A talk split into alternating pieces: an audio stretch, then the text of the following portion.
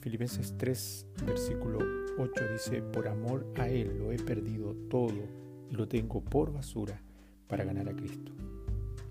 Basura describe todo lo que es desechable por anticuado, deteriorado o carente totalmente de valor. En el uso ciudadano lo llamamos residuos domiciliarios.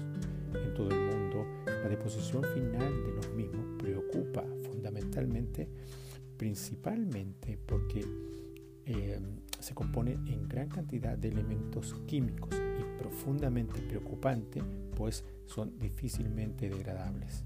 Se calcula que para el año 2050 la Tierra soportará 12 mil millones de toneladas de basura, equivalentes al peso de 800.000 torres Eiffel. Una enormidad. El apóstol Pablo compara sus logros religiosos mientras era conocido como Saulo de Tarso con Cristo, evidentemente contento y satisfecho de su encuentro con Jesús y la nueva vida que resultó de él, se refiere a su vida anterior con un término que llama la atención, basura.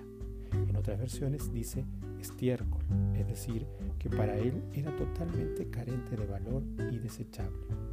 Había encontrado que haber conocido a Cristo era superlativamente superior a todos sus logros y su estatus o estado anterior, y declara que de ahí en más buscaría lo que en otras cartas llama las cosas de arriba donde está Cristo.